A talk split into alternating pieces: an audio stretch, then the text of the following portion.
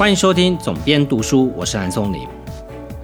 通货膨胀是最近大家非常关注的一件事情。那伴随着通货膨胀呢，世界各国的主要央行，譬如说像美国的美联储，在最近的升息，接下来九月哈，它会不会一如既往的？呃，做大规模的升息的动作，那当然，因为看到美国的 CPI 数字有一点降温了，就是它的通膨看起来慢慢的在被控制住，所以有很多市场的投资人开始预测说，啊，美国可能接下来的升息不会这么剧烈哦，所以我们最近看到。呃，虽然各方面都是坏消息，但是股票却是一直涨哦，台股也是，美股也是哦，所以在这情况底下呢，对于总体经济的判断，有很多投资人都始终认为，总体经济看了也没用啊，对于我选择个股上面没有太多的帮助。事实上，的确是哦，如果你单就一个标的的报酬。呃，你读懂总体经济，可能事实上的确是没有太多直接相关的帮助。但实际上呢，我都把总体经济当做一门有趣的科学来看待哦。我觉得搞懂总体经济，或者是去阅读总体经济相关的书籍哦，它起到的帮助不是教你 step by step 的交战守则，而是可能对于你的理财或者是投资起到一些灵感吧，应该是这样讲哦。那我在上个礼拜哦看到财讯的社长谢金河他在脸书上发了一篇文章。那这篇文章呢，后来也被很多的媒体转发变成新闻。它里面提到有一位经济学家叫辜朝明，那这位经济学家在大陆他的著作低调爆红哦。我看到因为提到了书在大陆呃卖的不错，所以我就引起了好奇心，我就真的去查哦，就的确没错，他的书在京东、在当当上面都是排行榜。虽然不是非常前面的名次，但以这么生硬的经济学的理论专书哦，可以进排行榜都是不容易的事情。所以我就特地去查了一下这位经济学家哦，呃，谢金河里面有说到说，诶，他是低调爆红。为什么低调呢？是因为辜朝明先生的父亲就是非常有名的，大家称之他为台独教父的辜宽敏先生哦。当然，他是出生鹿港的孤家嘛。我们现在看到台湾的，像中信金、像台泥集团，这都是孤家的产业哦。所以，辜朝明先生是辜宽敏先生的儿子这件事，他有这样的背景，他的著作还能在中国低调且爆红，这就勾起我的好奇心了。那我就。去查查看，说辜朝明先生到底他的著作是谈什么东西？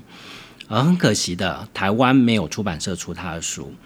那后来我就去查哦，台湾现在要买简体字的书有点困难，所以我就去查关于他的论述。那他的论述呢，其实非常简单，就是去解释哦，日本的泡沫经济。为什么有失落的三十年哦？这样的过程在经济学上面的理论依据是什么？我就看到了他在今年的七月份，其实应邀来台湾做了一场演讲。那这场演讲呢，在 YouTube 上面有非常完整一超过一个小时的一个影片的记录哦。我就把这一个小时的影片看完，再加上我去找了一些。简体字版他的作品的书摘去看了一下，我发现他的论述是非常有趣，而且是在近期去解释通膨跟美国的加息这件事哦，呃，我觉得最有逻辑性的一位经济学者了哦，所以我今天的节目就跟大家简单的分享啊，辜朝明的经济学的论述里面对于通货膨胀。跟未来加息的走势的一个看法哦，简单来讲呢，辜朝明的论述，他发明了一个论述，这个论述叫做资产负债表衰退。这听起来非常生硬，但简单来讲，就是以日本为一个经济学模型，去探究说为什么日本在泡沫经济发生之后啊，它长期处于一个经济停滞的状态，到底是什么样的原因造成的？他把这样的现象称之为是一种经呃资产负债表示的衰退哦。这原因是来自于，其实都是来自于数字的研究哦。他提出来的数字是。日本在泡沫经济时期啊，它的资产在泡沫破灭之后，资产下跌的幅度是百分之八十七。这回归到一个数字，就是两千两百五十万亿日元的资产破灭啊。这个破灭，你可以想象，这个国家所有的企业跟国民啊，大部分都破产。但实际上呢，这个破产呢，并没有反映在资产负债上面啊，也就是说，它只是挂在负债上面，它并没有实质上的负呃破产哦，乃至于说，当泡沫经济发生之后，日本的企业跟日本的国民就开始做一件事，就是还债哦，还债就是当他们赚到钱，他们不会做新的投资。譬如说，个人他就不会拿去买房子，企业他就不会去盖新的厂房哦，去拉高它的生产线，去增加其他可能赚钱的标的啊。他只做一件事：赚到钱赶快还钱，赚到钱赶快还钱。所以这就导致在数字上看到，日本花了十年的时间，不管是企业或个人，才慢慢的把资产负债表由负数。变成正数，当然这样的代价是因为你不再借钱了。那我们知道，经济学理论里面要创造良性的经济循环，必须要建立在最美好的状态是家户，就是个人是一个存钱的状态，但是呢，企业是一个大量借钱的状态啊，因为企业可以用低成本的方式去借贷，它才有办法。去刺激民间的消费啊，它创造出来很多愿意让一般人去消费，这样才能造成一个正向的经济滚动哦。但如果企业都不借钱，这样的经济就会呈现一个停滞的状态。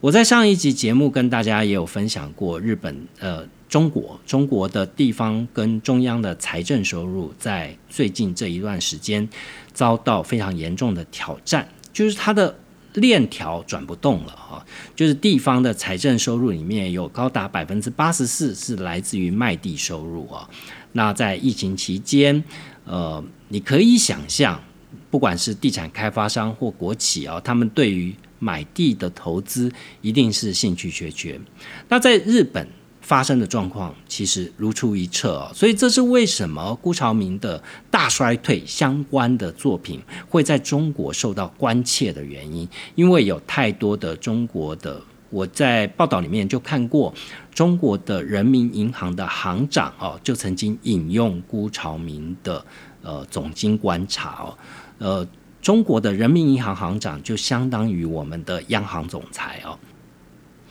而日本这样的资产负债表示的衰退，其实也不是日本的专利而已哦。我们可以看到，从零八年的金融风暴之后，有像是美国由房地美这样的房地产的资产泡沫所带来的经济危机哦。或者是欧盟、欧洲也发生过类似的状况，譬如说西班牙，或者是更严重的爱尔兰，都曾经一度导致到国家的经济几乎面临到破产的境地。如果按照辜朝明所整理出来的数据来看，跟日本的轨迹几乎是一模一样，也就是它的资产负债表在经济在资产破灭。那长达十年左右的时间，都是处于一种还债的状况啊。那企业不会借钱，呃，民间也不会借钱。但是当资产负债表变成正数的时候，这些国家的主要的企业还是不借钱了。所以你看到这些国家都处于资产负表不负债表。非常长的时间都处于一个正值的状态，也就是正值，我们听起来好像是一件不错的事情啊，大家都努力存钱哦。但没有人借钱，就没有经济的驱动力了啊。所以呃，这样的日本病，我们在经济学的领域里面，很多人称之为日本病，其实发生在非常多成熟的经济体。这也就造就了说，我们在疫情之前，二零二零年之前，我们可以看到世界各国的主要的利率都是非常非常低的哦。我记得我第一次买房子的时候是在一九九六年、九七年的时候吧，我人生中第一次买房子。我记得我那时候第一次用房贷利率，房贷利率那时候呃，一直到现在应该还是一样，就是如果你是人生中第一次买房子，是有。首购的优惠利率哦，我记得那时候我买房子的利率是七点多，接近八哦。那可能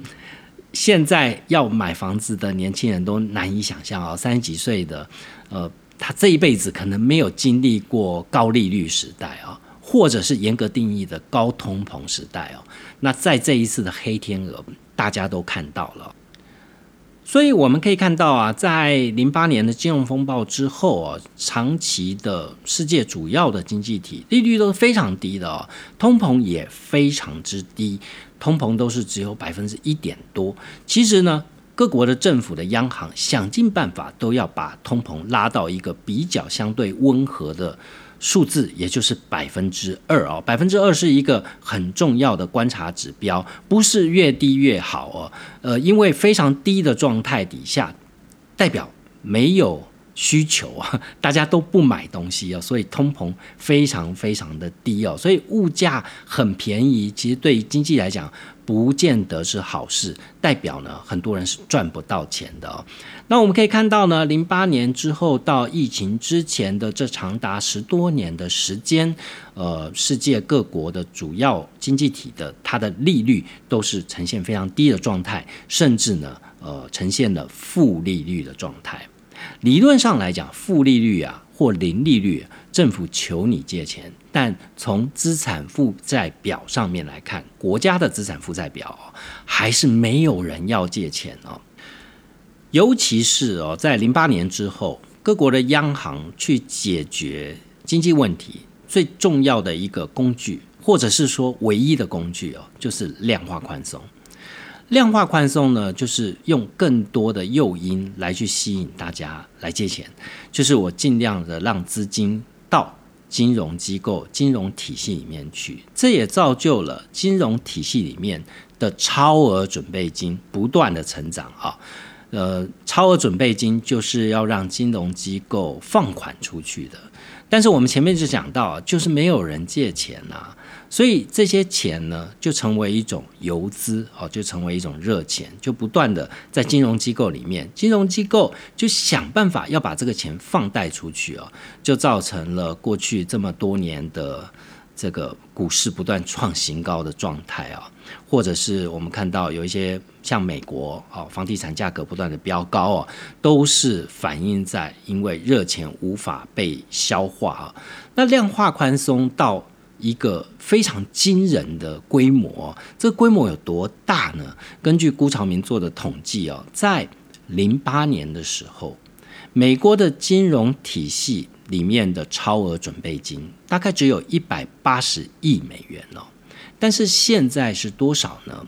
在二零二二年，这个数字已经飙高到三点六兆美元，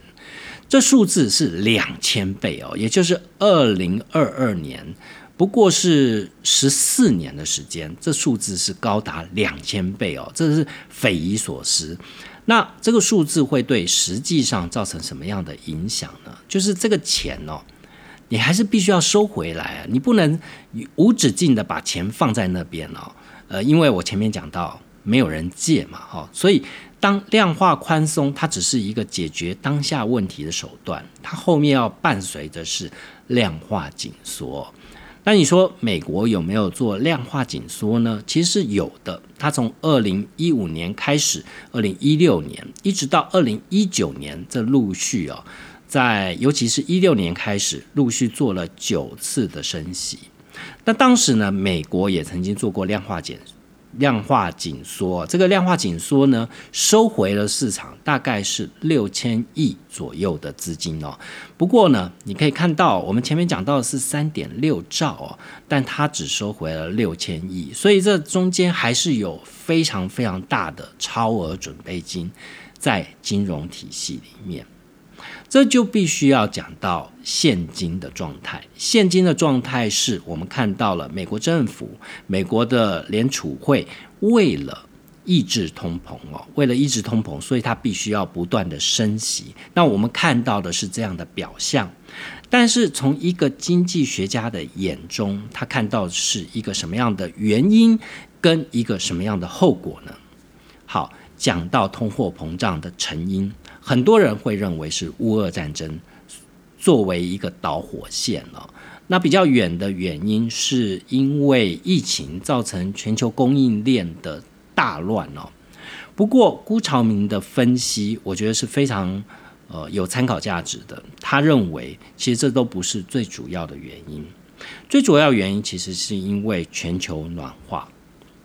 为什么是因为全球暖化呢？其实他分析说，最近我们应该最有感受的就是油价的飙涨哦。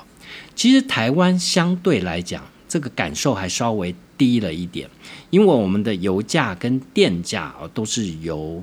中油跟台电所吸收哦。呃，我觉得这个也撑不了太久了，应该在选举过后，呃，应该就会有点双涨，会反映一波价钱，除非你就等着中油跟台电破产了。那在美国呢，其实油价跟电价是非常有感的哦。这为什么 CPI 高达八以上，通货膨胀率如此之高啊，是四倍以上？呃，其实最最重要的就是油价的高涨啊。那油价高涨原因，其实根据辜朝明的分析，他认为最最重要的是。因为世界各主要的经济体，包含像欧盟或者是像中国这样的国家，他们都陆续宣布，二零三零年或者二零三五年就要停止燃油车的生产哦。那这还是只是其中产业其中的一部分哦，在汽车产业里面停止燃油车的制造跟销售哈。他说：“如果你今天是一个能源的供应商，譬如说你是石油公司或你是天然气公司，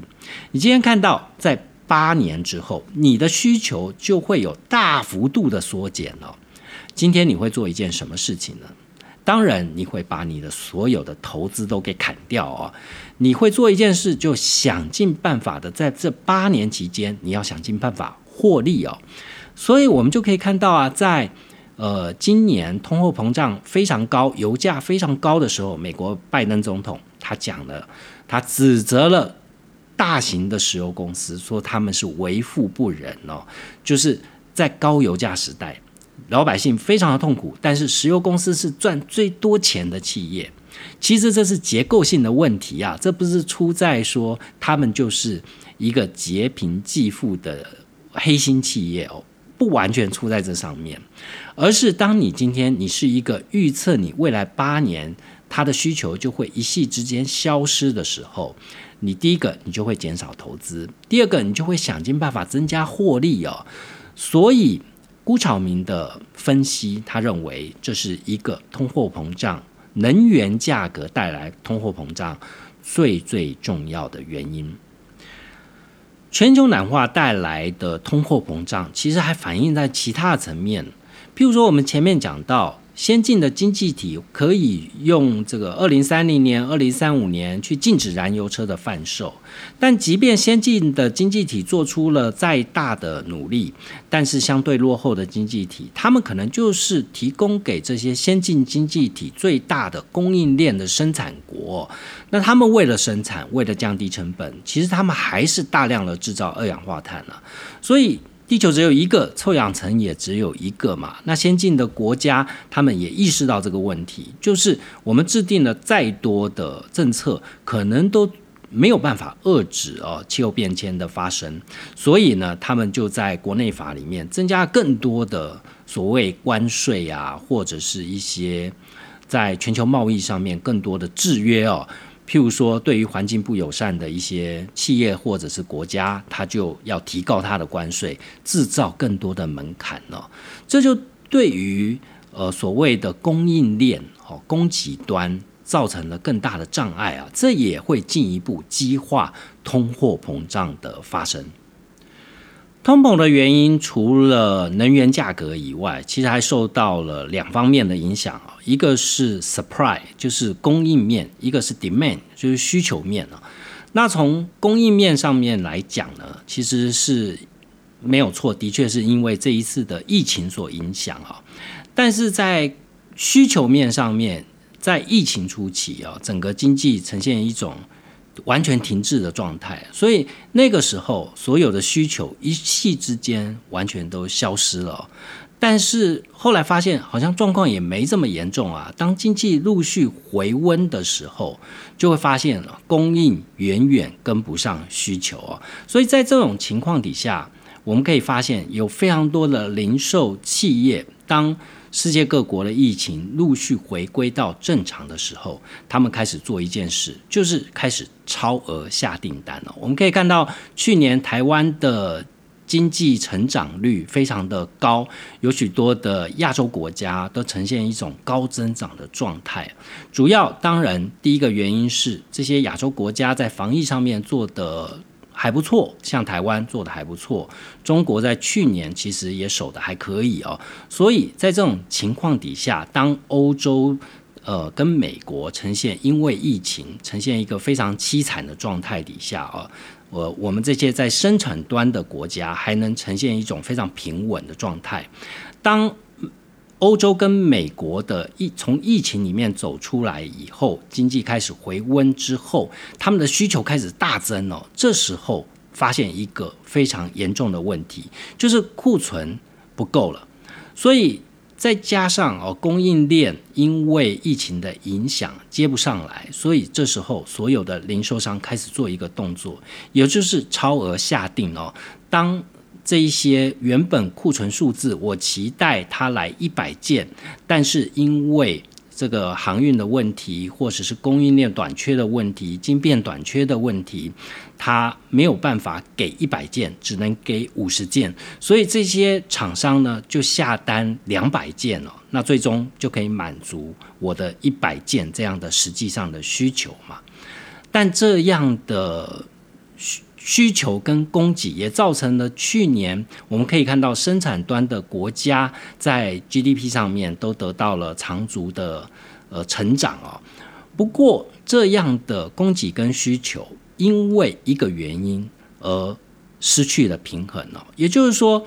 呃，新冠疫情其实跟以往的经济危机。不太一样的地方是在于说，它并不是全世界在同一个时间齐涨或齐跌的一种状状态哦。也就是说，当生产端 supply 他们疫情相对平稳的时候，呃，其实主要的消费端疫情是非常严重的。但是当消费端从疫情里面走出来以后，换成是这一批些生产端开始承受疫情的打击了，也就是说，全球的经济体在面对疫情的状态，并不是一个均一的状态哦，这就造成了在供给跟需求面更难拉到一致哦，这也会激化通货膨胀的一个严重性哦。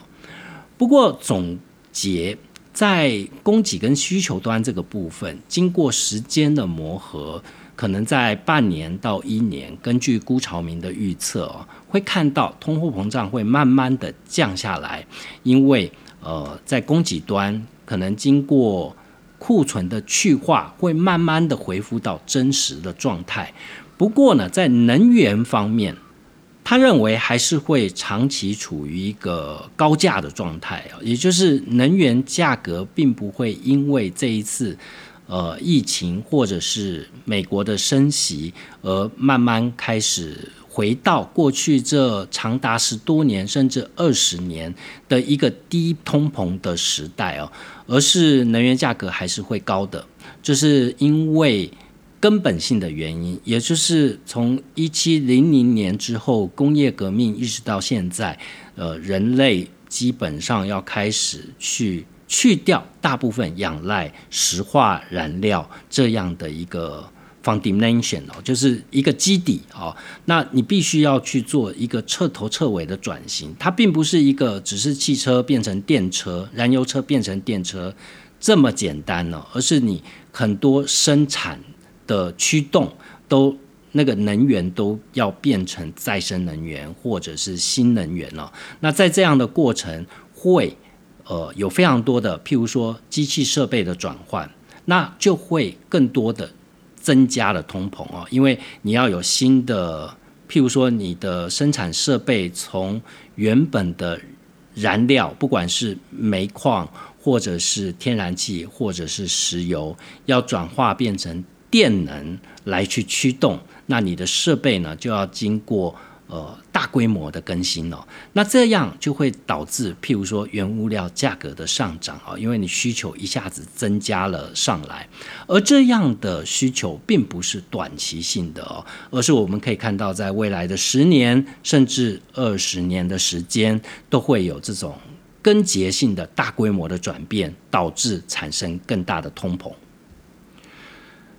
如果通膨是一个既定事实哦，那各国政府能够用的手段其实也不多，就是所谓的升息。所以我们可以看到呢，今年的各国股市其实都伴随着一个大的变数，就是呃升息的幅度到底有多大啊？那当然，美国股市主要是看，其实全世界的股市都是看美国的联准会是不是会做大幅度的升息。那之前呢，其实已经陆续的做过一些升息啊，但是根据辜朝明他对比了二零二二年我们现今碰到的状况，跟二零一七年在当时美国做了一次 Q T 哦，也就是经过九次的升息之后做了一次量化紧缩，把市场上的热钱收回来一部分，两者之间对比的状况，它有一个。表格的分析，在这个分析里面，二零一七年碰到的是一个低通膨的环境，低通膨的状态，有微幅的通膨，但数字不是很高啊。所以他们在做紧缩的时候，是先做了一次预防性的紧缩，陆续的小幅度的加息，同时联准会还提醒大家不要关注加息啊，这对市场没什么太大的影响啊。然后他们在做加息的动作，先为了事后要做，呃，这个通货紧缩，也就是收回市场上的金融体系里面的超额准备金，先预做准备。他们在升息之后的十九个月开始收回市场上的。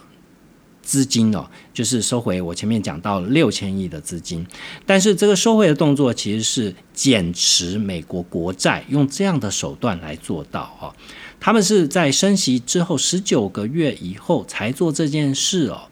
那我也是听了辜朝明的演讲才知道，为什么这中间要长达这么长的时间再去做量化紧缩，这是因为你必须要透过升息的手段把利率。拉到一个相对高的水位啊，到时候你去减持美国国债，造成利率的下跌的时候，你才有手上才有足够多的工具，有这个利差的工具哦，去做一些调控。但是呢，它对比了现在二零二二年的状态，第一个不同的是，你碰到的是一个非常高通膨的数字啊，然后你必须要做立即性的。紧缩，所以在这个同时呢，其实美国状况跟其他国家还是不太一样，因为美国的市场上的融资，因为它的 QE 做的最多，所以它的金融体系里面的超额准备金最多。那在这个时间点上面，企业还在大幅的去借钱哦，想办法要去借贷给放款给一般的人或者是企业，所以在这样的放款的底下呢，就会让企业或者是个人不断的把钱再去投入到譬如说股市或者是房地产了，这就是美国在去年年底准备要开始升级的时候碰到的一个最残酷的状态哦，就是你必须要把这些借的钱想办法要收回来啊，要不然这些钱就会流到消费端去，不断的去把通膨的数字拉高。譬如说，二手车的价格就不断的上涨，或者是房地产的价格就不断的上涨哦。那他现今他要做去控制通货膨胀，去抑制这些需求，他只有不断的加息哦。所以他到最终他要面对的是，在二零一七年美国做的 QT，也就是通货紧缩收回来，透过减持国债的方式收回来的是六千亿的资金，在这个时刻，他起码在辜朝明的分析里面，他说 double size。of the 呃 two thousand seventeen QT 哦，就是他必须要倍增收回来的钱哦，也就是他可能要收回来一兆两千亿的这个市场上的热钱哦，在你必须要不断的加高你的利率，同时你还没有太多的缓冲时间，而且你还要收回来更多的资金从市场上收回来，这就会造成一个。呃，不好的结果就是所谓的硬着陆哦。那当然，在这个演讲里面呢，辜朝明也说，他身为一个经济学家，他当然他也非常希望给各位带来一些正面的消息。但他说，呃，非常非常不好意思，就是根据他所看到的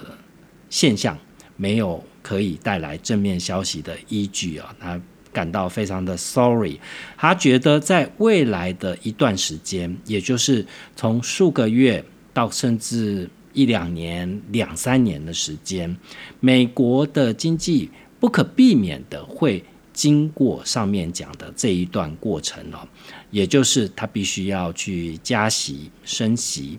进而去抑制资产的价格，也就是房地产的泡沫会成型，呃，戳破地产的泡沫，地产的价格会往下滑，进而造成经济的紧缩跟停滞。这个过程是不可免的，必须要走一招啊。只是这个时间会多长，其实就要看很多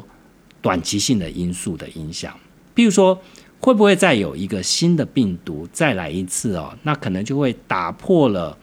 呃很多供应链上面的，就是好不容易恢复到一个呃激进恢复正常的一个供应链。那如果又来一个新病毒，呃，可能这一切的努力就要重新再来哦。所以到底这样的硬着陆，它所影响的层面会有多深？其实是要看呃一些小的变数来去做决定。从顾朝明的预测也不难理解，为什么最近美国有一些知名的空方投资人开始出清他们手上的持持股哦，就像大卖空里面的原型贝瑞博士，他的基金公司就把 Meta、哦脸书跟 Google 都处分掉了。那也许是他要保存一些现金部位，准备要来放空也说不定哦。不过至于个人的投资人来讲，或者说我们一般人的投资理财来讲，我觉得总金大概就是能够起到一个帮你避免踩雷的一个判断。譬如说，假设你近期有换屋。或者你想要买房子的需求，因为台湾房地产已经涨到一个相当高的水位，虽然没有错，台湾的升息不会跟着美国亦步亦趋的升息，所以在房贷利率上面的压力也许没那么大，但是整体气氛的影响还是有的啊。所以如果你有购物的需求，而你又没有急着就在这几个月必须要做决定，也许观望一下是一个比较好。呃，或许哈，就是因为观望的这一段时间，帮你增加了蛮大的溢价空间，而这个溢价空间有可能就是一台宾士的差距哦。